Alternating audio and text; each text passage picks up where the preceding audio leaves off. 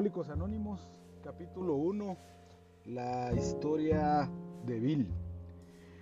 La fiebre de la guerra era alta en el pueblecito de Nueva Inglaterra, al que fuimos destinados los jóvenes oficiales de Plattsburgh. Nos sentimos muy halagados cuando los primeros ciudadanos nos llevaban a sus casas y nos trataban como héroes. Allí estaban el amor, los aplausos y la guerra. Momentos sublimes con intervalos de júbilo. Por fin estaba yo viviendo la vida y en medio de esa conmoción descubrí el licor. Al descubrirlo, olvidé las serias advertencias y los prejuicios de mi familia respecto a la bebida. Llegó el momento en que nos embarcamos para Europa. Entonces me sentí muy solo y nuevamente recurrí al alcohol. Desembarcamos en Inglaterra Visité la Catedral de Winchester. Muy conmovido me dediqué a pasear por sus exteriores y llamó mi atención una vieja lápida en la que leí esta inscripción. Aquí yace un granadero de Hampshire, quien encontró su muerte bebiendo cerveza fría. Un buen soldado nunca es olvidado, sea que muera por mosquete o por jarra de cerveza. Amenazadora advertencia a la que no hice caso. Veterano de guerra en el extranjero a la edad de 22 años, regresé a mi hogar. Me imaginaba ser un líder porque no era cierto que los hombres de mi batería me habían dado una muestra de su especial estimación. Yo imaginaba que por mi talento para el liderazgo llegaría a estar al frente de importantes empresas que manejaría consumo a plomo. Seguí un curso nocturno de leyes y obtuve un empleo como investigador en una compañía de seguros. Había emprendido el camino para el logro del triunfo y le demostraría al mundo lo importante que yo era. Mi trabajo me llevaba a Wall Street y poco a poco empecé a interesarme en el mercado de valores en el que muchos perdían dinero, pero algunos se hacían muy ricos. ¿Por qué no había de ser yo uno de estos afortunados? Estudié economía y comercio a la vez que leyes. Como alcohólico potencial que era, estuve a punto de ser suspendido en leyes. En uno de los exámenes finales estaba demasiado borracho para pensar o escribir. Aunque mi manera de beber todavía no era continua, preocupaba a mi esposa. Teníamos largas conversaciones al respecto, en las que yo desvanecía sus temores argumentando que los hombres geniales concebían mejor sus proyectos cuando estaban borrachos, y que las más majestuosas concepciones de la filosofía habían sido originadas así. Cuando terminé el curso de leyes, comprendí que esa profesión no era para mí. El atrayente torbellino de Wall Street me tenía en sus garras. Los líderes en los negocios y en las finanzas eran mis héroes.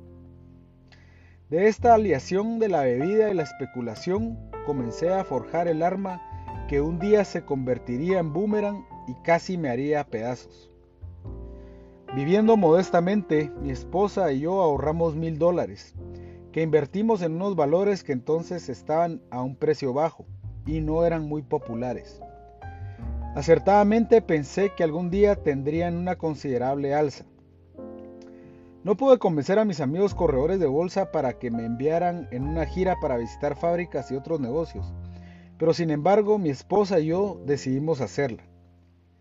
Desarrollé la teoría de que la mayoría de la gente perdía dinero con los valores debido a una falta de conocimiento de los mercados. Después descubrí muchos otros motivos.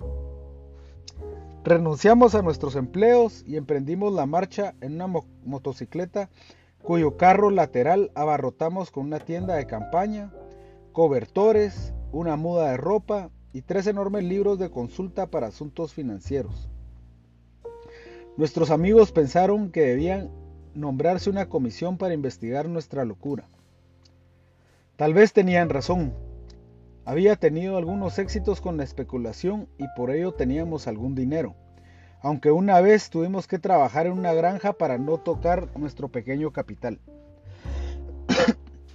Este fue el último trabajo manual honrado que haría en mucho tiempo. En un año recorrimos toda la parte este de los Estados Unidos. Al finalizar el año, mis informes a Wall Street me valieron un puesto allí con una cuenta muy liberal para mis gastos. Una operación de bolsa nos dejó un beneficio de varios miles de dólares ese año. Durante unos cuantos años más, la fortuna me deparó dinero y aplausos. Había triunfado. Mis ideas y mi criterio eran seguidos por muchos al son de las ganancias en papel. La gran bonanza al final de los años 20 estaba en plena ebullición y expansión. La bebida estaba desempeñando un importante y estimulante papel en mi vida y en la euforia que tenía se hablaba a gritos en los sitios de jazz de Manhattan. Todos gastaban miles y hablaban de millones. Podían burlarse los que quisieran, al diablo con ellos. Tuve muchos amigos de ocasión. Mi manera de beber asumió proporciones más serias, pues bebía todos los días y casi todas las noches. Las advertencias de mis amigos terminaron en pleito y me convertí en un lobo solitario. Hubo muchas escenas desagradables en nuestro suntuoso apartamento, no hubo realmente infidelidades porque la lealtad a mi esposa ayudaba a menudo por mis borracheras extremas, evitaban que me enredara en esos líos. En 1929 contraje la fiebre del golf. Inmediatamente nos fuimos al campo. Mi esposa a aplaudirme y yo a superar a Walter Hagen. Pero el licor me ganó antes de que pudiera alcanzar a Walter. Empecé a estar tembloroso por las mañanas. El golf me permitía beber todos los días y todas las noches. Me causaba satisfacción pasear por el exclusivo campo de golf que tanto admiraba de muchacho, luciendo la impecable tez tostada que suelen tener los caballeros acomodados. El banquero local observaba con divertido escepticismo el movimiento de cheques grandes. En octubre de 1929 se derrumbó repentinamente el mercado de valores en Nueva York. Después de uno de esos días infernales, me fui tambaleando al bar de un hotel a la oficina de un del bar de un hotel a la oficina de un corredor de bolsa. Eran las 8, cinco horas después del cierre del mercado de valores. El indicador de cotizaciones todavía matraqueaba Azorado vi una pulgada de la cintilla con la inscripción XYZ32. En la mañana estaba a 52. Estaba arruinado y muchos de mis amigos también. Los periódicos daban la noticia de individuos que saltaban de las distintas torres de Wall Street. Eso me repugnó. Yo no saltaría. Regresé al bar. Mis amigos habían perdido varios millones. ¿De qué me preocupaba yo? Mañana sería otro día. Mientras bebía, la antigua y fiera determinación de triunfar se apoderó de mí nuevamente. A la mañana siguiente telefoné a un amigo de Montreal. Le quedaba bastante dinero y creía que era mejor que yo fuera al Canadá. Para la primavera estábamos viviendo en la forma a que nos habíamos acostumbrado. Me sentía como Napoleón regresando de Elba. Para, para mí no habría Santa Elena. Pero la bebida me ganó la partida otra vez y mi generoso amigo tuvo que despedirme. Esta vez estábamos arruinados. Nos fuimos a vivir con los padres de mi esposa. Encontré trabajo y lo perdí luego por causa de una pelea con un taxista. Gracias a Dios nadie sospecharía que no iba a tener un empleo real en cinco años, ni estar sobrio casi ni un solo momento. Mi esposa empezó a trabajar en una tienda, llegando agotada a casa para encontrarme borracho. En los círculos de la bolsa se llegó a considerarme como un allegado indeseable. El licor dejó de ser un lujo, se convirtió en una necesidad. Mi dosis cotidiana era de dos o tres botellas de ginebra de fabricación cajera, casera. En ocasiones alguna pequeña operación me dejaba unos cientos de dólares con los que pagaba mis deudas en bares y tiendas de comestibles. Esta situación se prolongaba indefinidamente y empecé a despertar tremendamente tembloroso. Necesitaba beberme una copa de ginebra seguida de media docena de botellas de cerveza para poder desayunar. A pesar de esto, aún creía que podía controlar la situación y tenía periodos de sobriedad que hacían renacer las esperanzas de mi esposa. Paulatinamente las cosas empeoraban. Tomó posesión de la casa el hipotecario. Murió mi suegra. Mi esposa y mi suegro enfermaron. En esos días se me presentó la oportunidad de un negocio prometedor. Las acciones estaban en el punto más bajo de 1932 y de alguna manera yo había formado un grupo de compradores.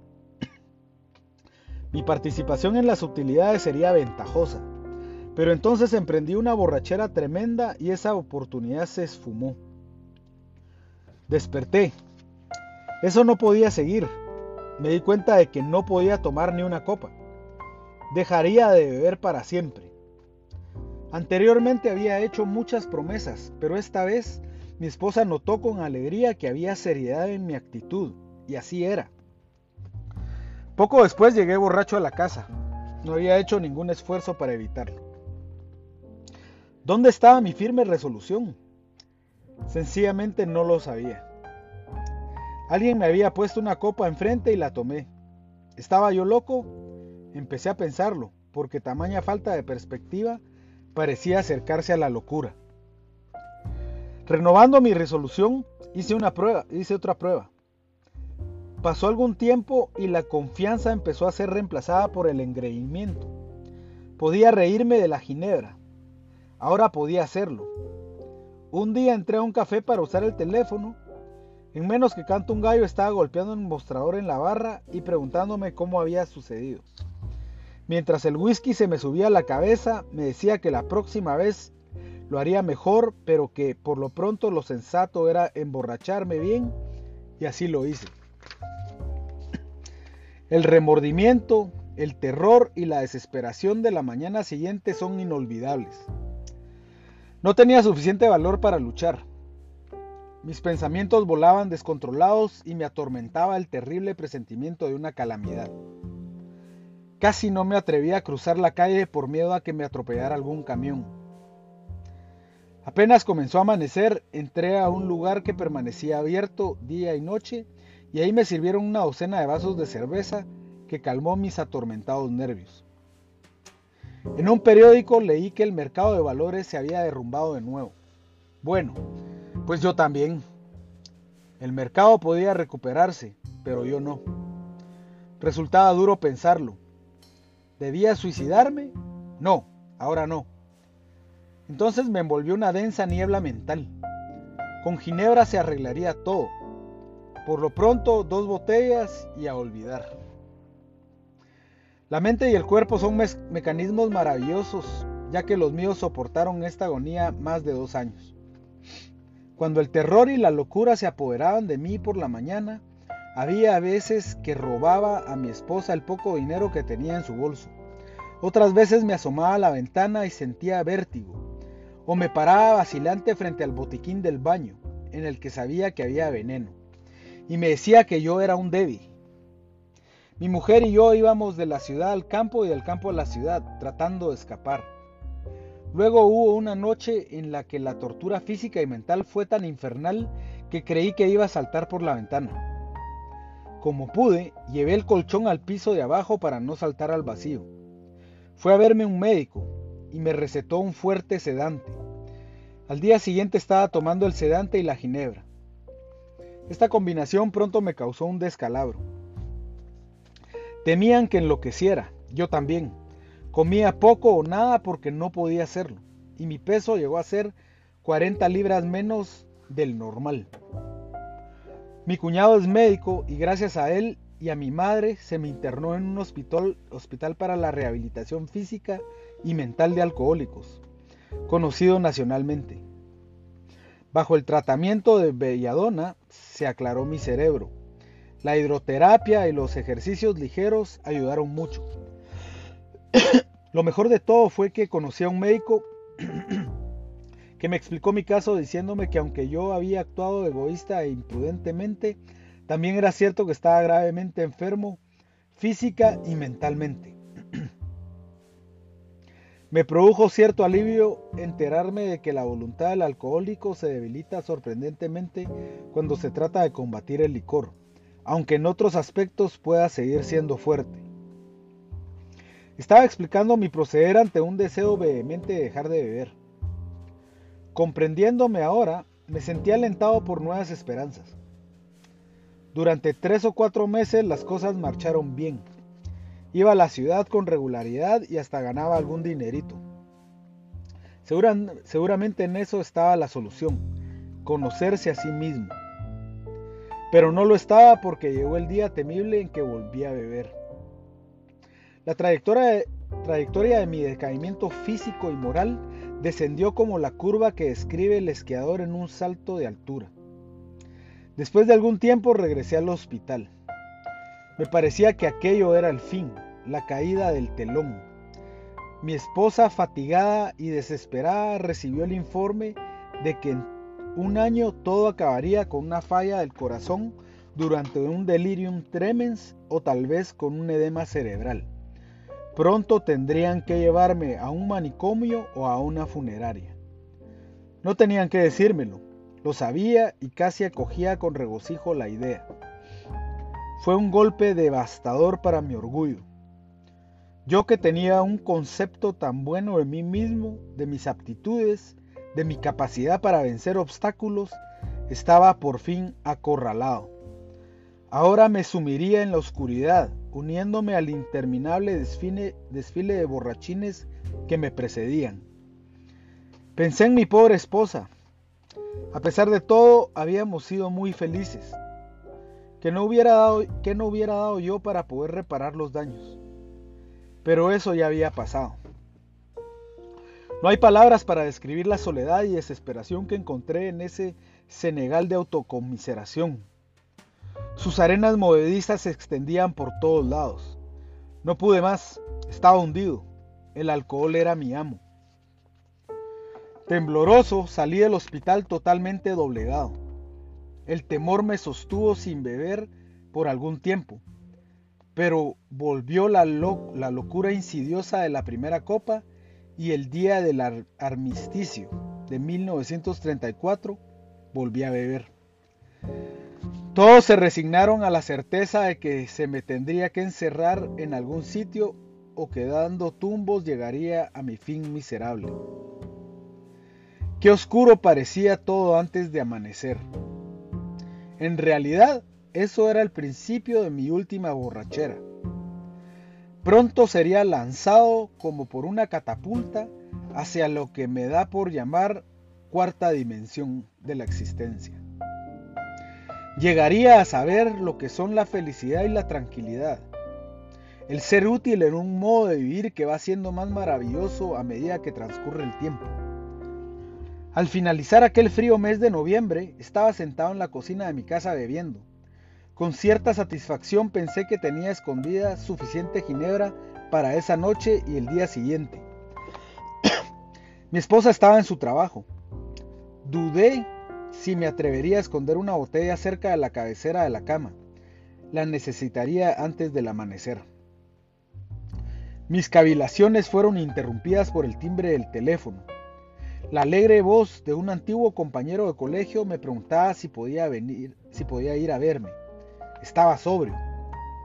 No podía recordar ninguna ocasión anterior en la que mi amigo hubiese llegado a Nueva York en esas condiciones. Me quedé sorprendido, pues se decía que lo habían internado por demencia alcohólica. ¿Cómo habría logrado escapar? Claro, claro que vendría a cenar y entonces podría beber libremente con él.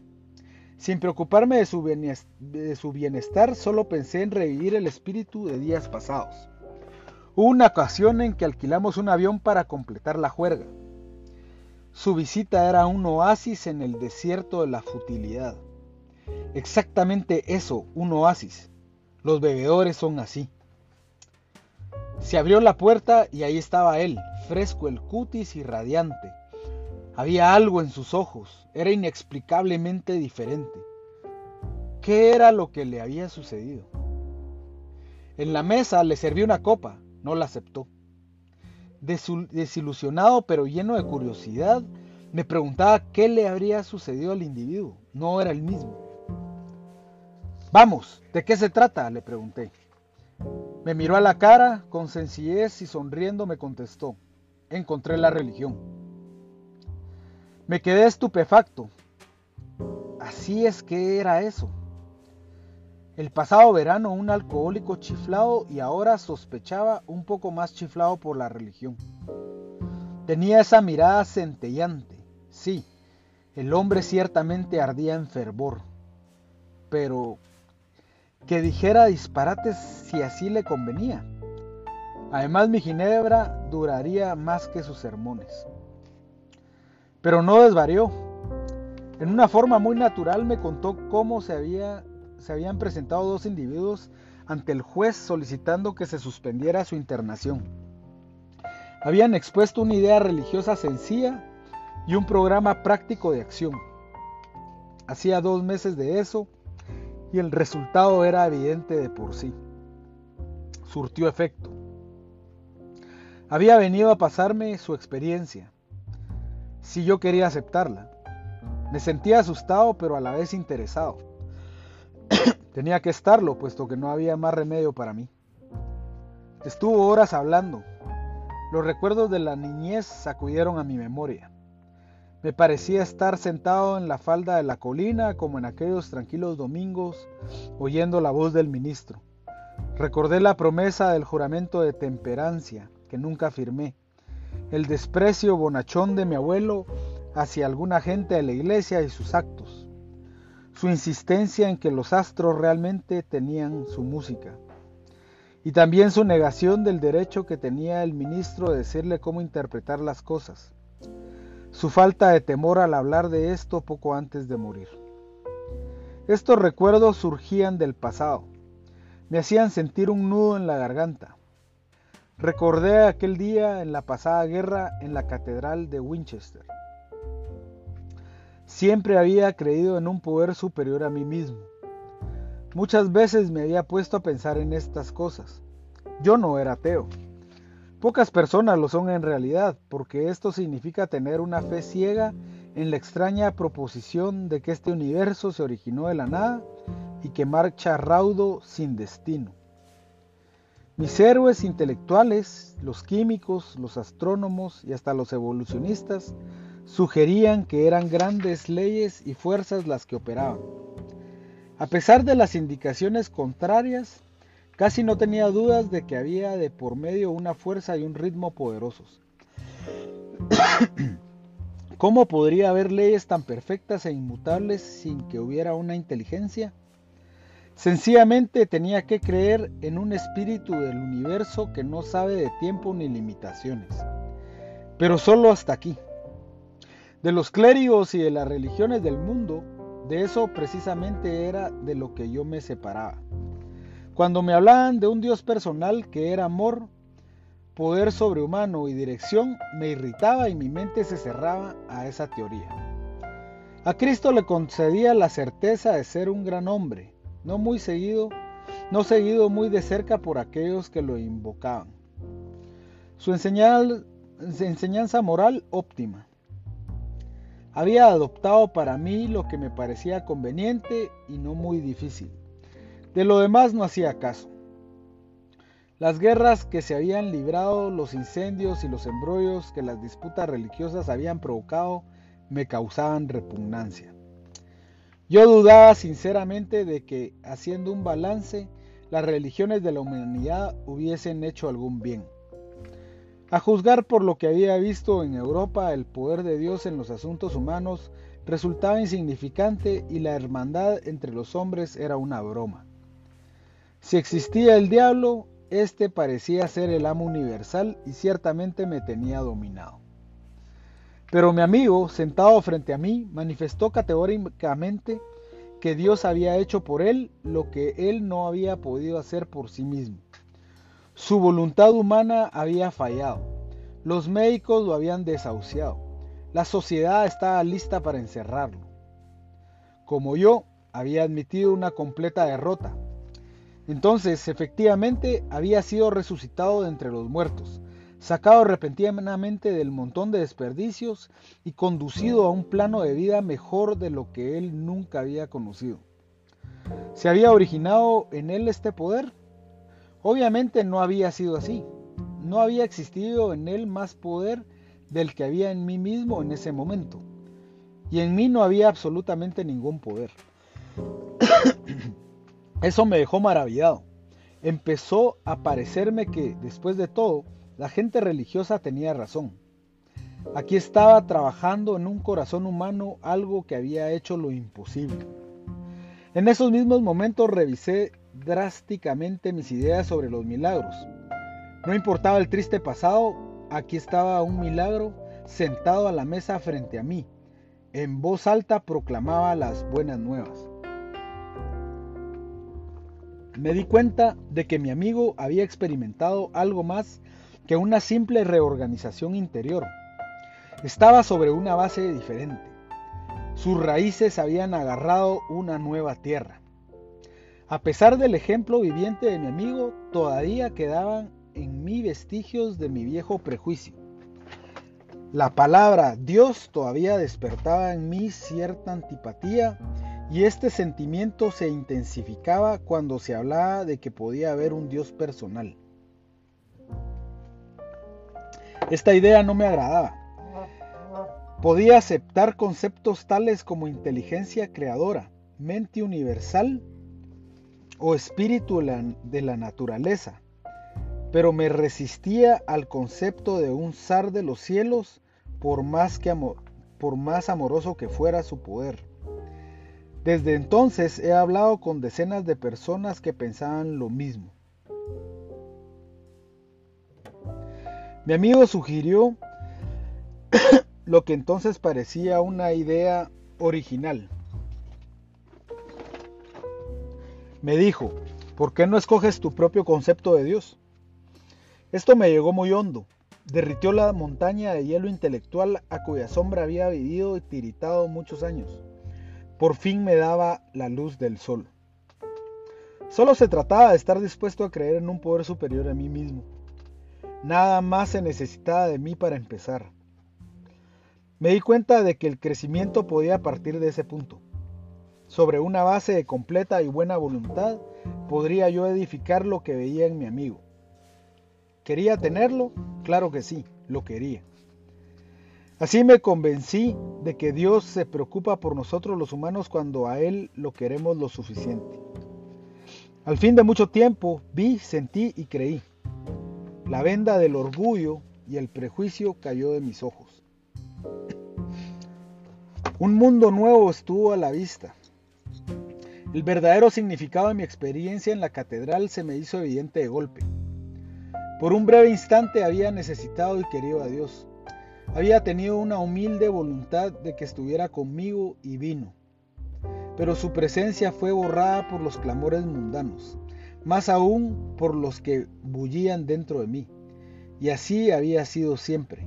Qué ciego había estado yo. En el hospital me quitaron el alcohol por última vez. Se consideró indicado el tratamiento porque daba señales de delirium tremens. Allí me ofrecí humildemente a Dios, tal como lo concebía entonces, para que se hiciera en mí su voluntad. Me puse incondicionalmente a su cuidado y bajo su dirección. Por primera vez admití que por mí mismo no era nada, que sin Él estaba perdido. Sin ningún temor encaré mis pecados y estuve dispuesto a que mi recién encontrado amigo me los quitara de raíz. Desde entonces no he vuelto a beber ni una sola copa. Mi compañero de escuela fue a visitarme y lo puse al tanto de mis problemas y mis deficiencias. Hicimos una lista de las personas a quienes había dañado o contra las que tenía resentimientos. Yo expresé mi completa disposición para acercarme a esas personas admitiendo mis errores. Nunca debería criticarlas repararía esos daños lo mejor que pudiese. Pondría a prueba mi manera de pensar con el nuevo conocimiento consciente que tenía de Dios. De esta forma, el sentido común se convertiría en sentido no común. Cuando estuviera en duda, permanecería en quietud y le pediría a Él dirección y fortaleza para enfrentarme a, a mis problemas tal y como Él lo dispusiera. En mis oraciones nunca pediría para mí, excepto cuando mis peticiones estuviesen relacionadas con mi capacidad para servir a los demás. Solamente entonces podría yo esperar recibir. Pero eso sería en gran escala. Mi amigo prometió que cuando hiciera todo esto entraría en una nueva relación con mi Creador, que tendría los elementos de una manera de vivir que era la respuesta a todos mis problemas. La creencia en el poder de Dios, más la suficiente buena voluntad, honradez y humildad para establecer y mantener el nuevo orden de cosas eran los requisitos esenciales. Sencillo, pero no fácil. Tenía que pagarse un precio. Significaba la destrucción del egocentrismo. En todas las cosas debía acudir al Padre de la luz que preside sobre todos nosotros.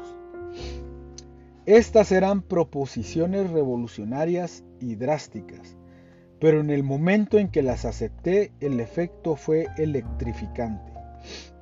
Tuve una sensación de victoria, erguida por una paz y serenidad como nunca había conocido. Había una confianza total. Me sentí transportado como si me invadiera el aire puro de la cumbre de una montaña. Dios llega a la mayoría de los hombres gradualmente, pero su impacto en mí fue súbito y profundo. Momentáneamente me alarmé y llamé a mi amigo el doctor para preguntarle si yo todavía estaba acuerdo. Escuchó sorprendido mientras yo hablaba. Finalmente movió la cabeza diciendo, le ha sucedido a usted algo que no comprendo, pero es mejor que se aferre a ello. Cualquier cosa es mejor que lo que tenía usted.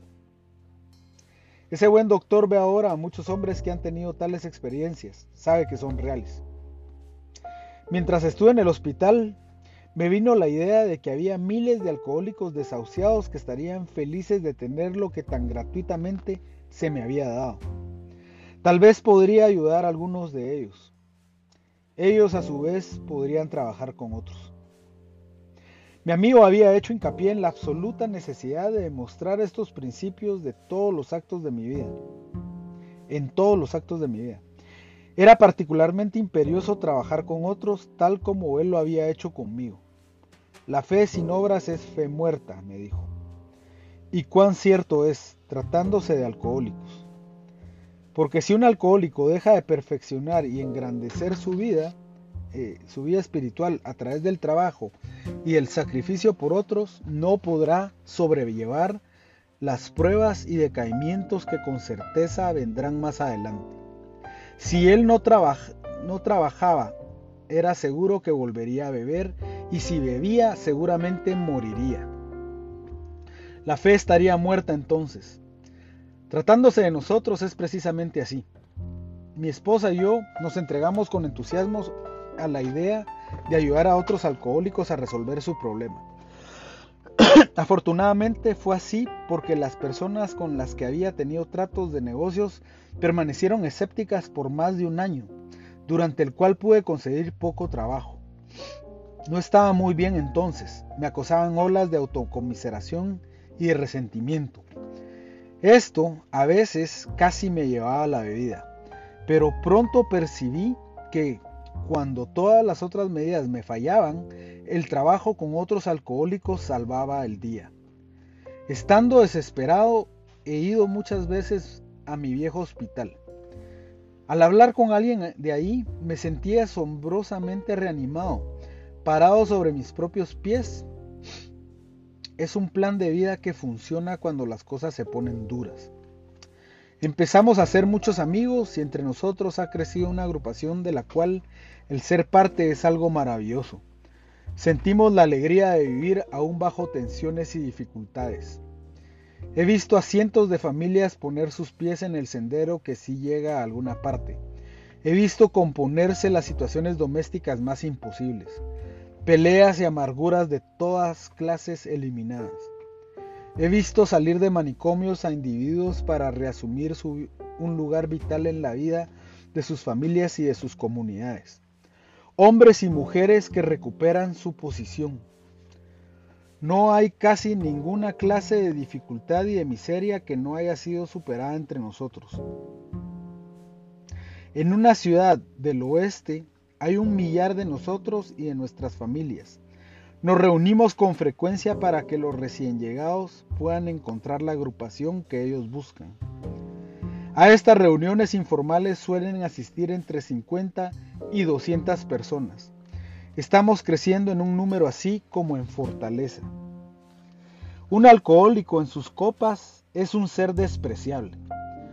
Nuestra lucha con ellos puede ser fatigosa, cómica o trágica. Un infeliz se suicidó en mi casa. No podía o no quería darse cuenta de nuestra manera de vivir. Sin embargo, dentro de todo esto queda un amplio margen para divertirse.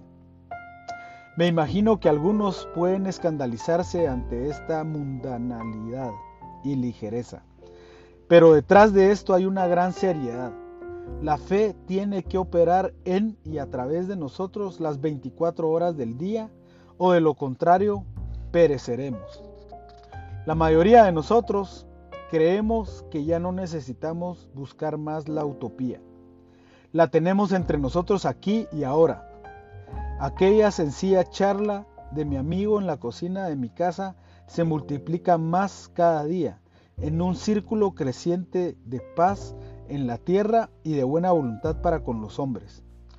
Bill W., cofundador de AA, murió el 24 de enero de 1971.